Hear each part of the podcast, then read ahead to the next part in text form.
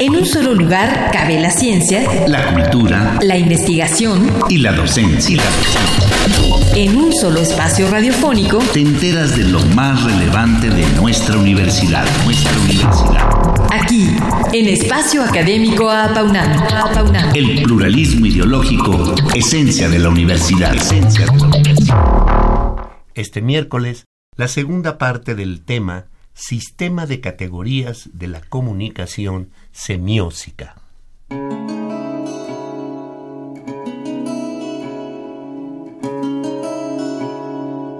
Nuestro invitado es el doctor Eduardo Alejandro Escoto Córdoba, es licenciado en psicología y tiene estudios de maestría en psicobiología por la Facultad de Psicología de la UNAM.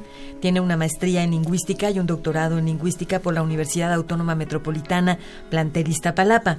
Tiene 39 años de ser profesor en la UNAM, cuenta con diversas publicaciones y numerosas participaciones en congresos nacionales e internacionales.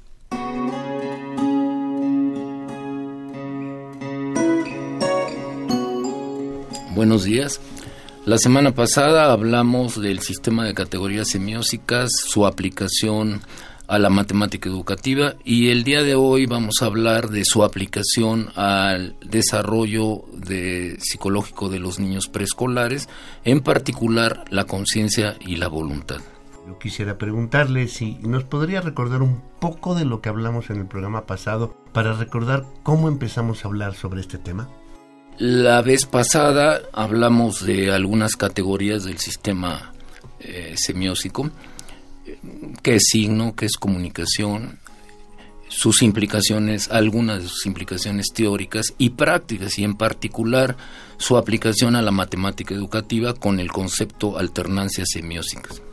¿Cuáles son las propiedades psicológicas de los signos y sus significados?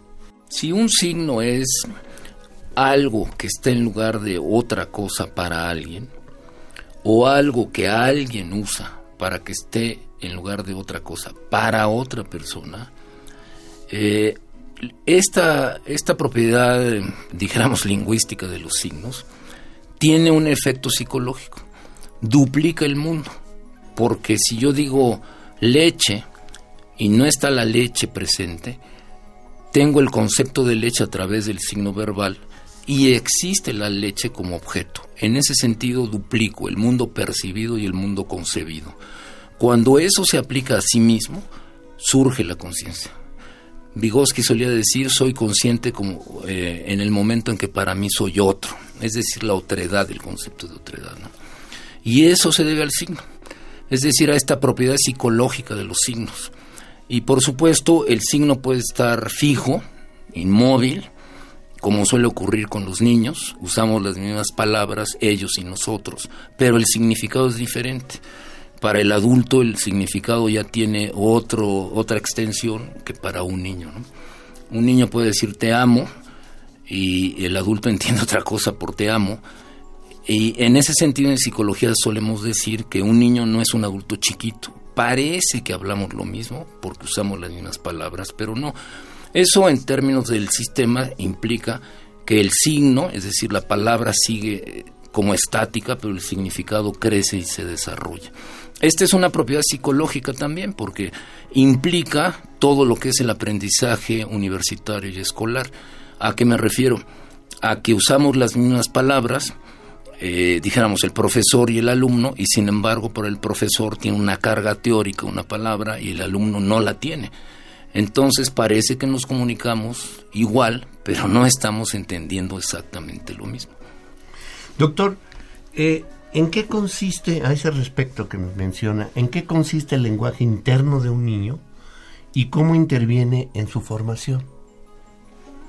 Bueno, el niño desarrolla eh, la lengua, el lenguaje hablado, dijéramos, a través de una lengua, en diálogo con otros, por otros, para otros, hasta que lo empieza a usar para sí mismo como si fuera otro. Esa característica, que es la que vamos a llamar el lenguaje interno, es durante la edad preescolar exteriorizada. Cualquiera ha visto a un niño de tres años hablar por todo. O sea, agarra un muñeco y juega, habla. Hablan por todo, por todo se la pasan hablando. Si uno analiza, que es la investigación que hicimos, se filman los niños, por supuesto con autorización de los padres, se filma a los niños jugando, les pusimos una mesa, les pusimos juguetes, los dejamos solos, bueno, uno a, un metro estaba uno, les decía al niño voy a leer, espérame ahí, juega. El niño se la pasa hablando. Cuando analizamos la estructura de lo que hablaba, era totalmente dialógica, dialogaba con sus muñecos. Es decir, expresa lo que lo que ocurre en la vida cotidiana. Dialoga con los adultos, luego dialoga con los muñecos y luego dialoga consigo mismo como si él fuera otro. Ese es el lenguaje interno. Bueno, el lenguaje interno ayuda a desarrollar la concienciación, es decir, la regulación consciente de la actividad del niño y a la postre la regulación voluntaria de la actividad. ¿Cuáles son las investigaciones empíricas desarrolladas específicamente en la FE Zaragoza con precisamente el sistema de categorías de la comunicación semiótica, doctor Escoto? Son varias. Una, bueno, todas con eh, cooperación y ayuda con otros doctores de la, de la escuela. En el caso del lenguaje interno, con niños preescolares, eh, trabajamos con la doctora Ana María Baltasar, que coordina un programa de eh, eh, estimulación del desarrollo en niños preescolares, con el doctor eh, José Gabriel Sánchez, trabajamos matemática educativa, él es doctor en matemática educativa, con él desarrollamos esa línea de investigación. Y yo, por mi, mi experiencia en electroencefalografía y neuropsicología, eh, atiendo pacientes afásicos en rehabilitación a largo plazo, es decir, dos, tres, cuatro, cinco años con los pacientes. Doctor, ¿y en qué consisten las aplicaciones prácticas de este sistema? Bueno, hay un problema muy severo de en México y en otras partes de obesidad, por ejemplo. Y los médicos suelen decir que le dicen a la gente que tiene que tener cierta dieta, tiene que tener cierto tipo de actividades y no la siguen. Estamos pues ante un problema de la regulación voluntaria de la actividad. Estas investigaciones permiten facilitar herramientas para desarrollar y ejercer el control voluntario de la actividad. Y tiene que ver con el lenguaje interno y tiene que ver con el desarrollo dialógico del habla eh, para sí mismo. ¿no? Este diálogo con uno mismo. Eh, o en otras palabras. Eh, bueno, ese es solo un ejemplo, pero pues, tiene que ver con matemática, tiene que ver con el desarrollo de los niños, tiene que ver con múltiples eh, datos empíricos que hay en psiquiatría y en psicología. hay que recordar que el psicólogo en buena medida cura a través de la palabra o ayuda a través de la palabra. No es lo único, por supuesto, la gente tiene que hacer acciones, pero bueno, eh, en el caso de, del desarrollo de la voluntad tiene implicaciones muy, muy eh, inmediatas, porque la mayoría de la gente cree que hacer algo voluntario es como echarle ganas, pújale, y a lo mejor lo haces. Y no es así. El desarrollo de la voluntad eh, la regulación voluntaria de la actividad tiene que ver con la anticipación de la meta y tiene que ver con la autorregulación verbal de la actividad. Y es ahí donde si uno le da instrucciones específicas para que el sujeto empiece a autorregularse, puede hacerlo. De hecho, su implicación inmediata es con niños con déficit de atención. Eh, estos niños suelen tener el problema de que la regulación verbal de la actividad no les funciona y cuando uno mete programas para entrenarlos a la regulación verbal de la actividad, mejoran. Bueno, sabemos que también hay implicaciones teórico-metodológicas a partir del sistema de categorías de la comunicación semiósica. ¿En qué consisten, doctor Escoto? Bueno, son dos que me gustaría destacar. La primera es, ¿realmente tienen lenguaje los animales? Es una discusión muy intensa en, en biología, eh, en psicología, en psicología evolutiva, en fin, en todos lados hay. Eh, y tiene mucho que ver con qué entendemos por comunicación y qué entendemos por lenguaje y qué entendemos por signos. Eh, si sistematizamos las categorías que estamos usando diferentes profesionales y áreas de la ciencia, es posible que nos pongamos de acuerdo en hacer distinciones importantes. Por ejemplo, todos los animales nos comunicamos, estoy de acuerdo, pero difícilmente podemos encontrar evidencia de que hay eh, comunicación sígnica. ¿En, ¿En qué sentido? Los signos no solo son algo que está en lugar de otra cosa, porque el condicionamiento el, aprendizaje por condicionamiento de corte conductista, pues pareciera que es lo mismo, ¿no? Un estímulo discriminativo sustituye otro estímulo a la comida que le dan a la rata. Pero eso no es un signo, para los conductistas sí es un signo, para algunos conductistas.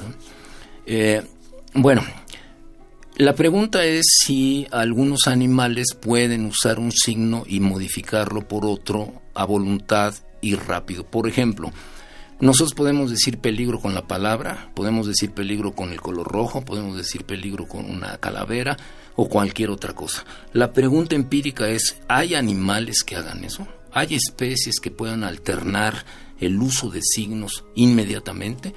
Bueno, yo no encuentro evidencia empírica suficiente para sostenerlo. Y estoy hablando que quizás los más cercanos a nosotros, los bonobos, tengan buena parte de esas capacidades, ¿no? Eh, pero bueno, pues es, es una implicación teórica. Y la otra es los sueños. Está el predominio psicoanalítico en la interpretación de los sueños, desde mi punto de vista muy fabulatorio, imaginativo, creativo, narrativo, pero quién sabe si científico. Y sin embargo el tema es, es fundamental. Es claro que hay representaciones simbólicas en los sueños. ¿Cómo explicarlas?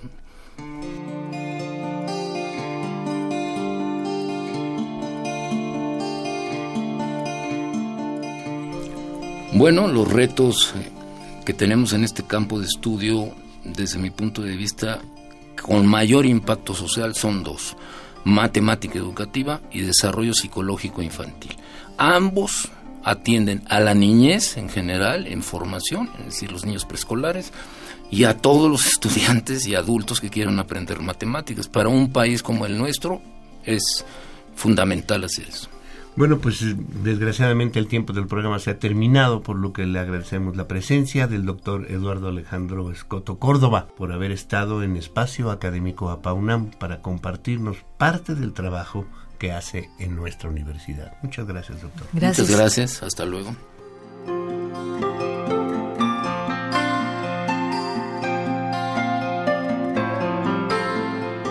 Participamos en la elaboración de este programa, en la realización y postproducción, Oscar Guerra. El guion de quien les habla, Sabrina Gómez Madrid, y en la operación técnica, Ricardo Pacheco. Coordinación de la serie, licenciado Francisco Guerrero Langarica. Sabrina Gómez Madrid y un servidor Ernesto Medina agradecemos su atención y los invitamos a participar en este espacio a través de nuestro correo electrónico tome nota doble a al principio minúsculas a apaunam arroba correo punto unam punto mx. Los esperamos el próximo martes en punto de las 10 a.m. en Radio UNAM, Experiencia Sonora. En un solo lugar cabe la ciencia, la cultura, la investigación y la docencia. En un solo espacio radiofónico te enteras de lo más relevante de nuestra universidad, nuestra universidad. Aquí, en Espacio Académico Apaunam. El pluralismo ideológico, esencia de la universidad. Esencia de la universidad.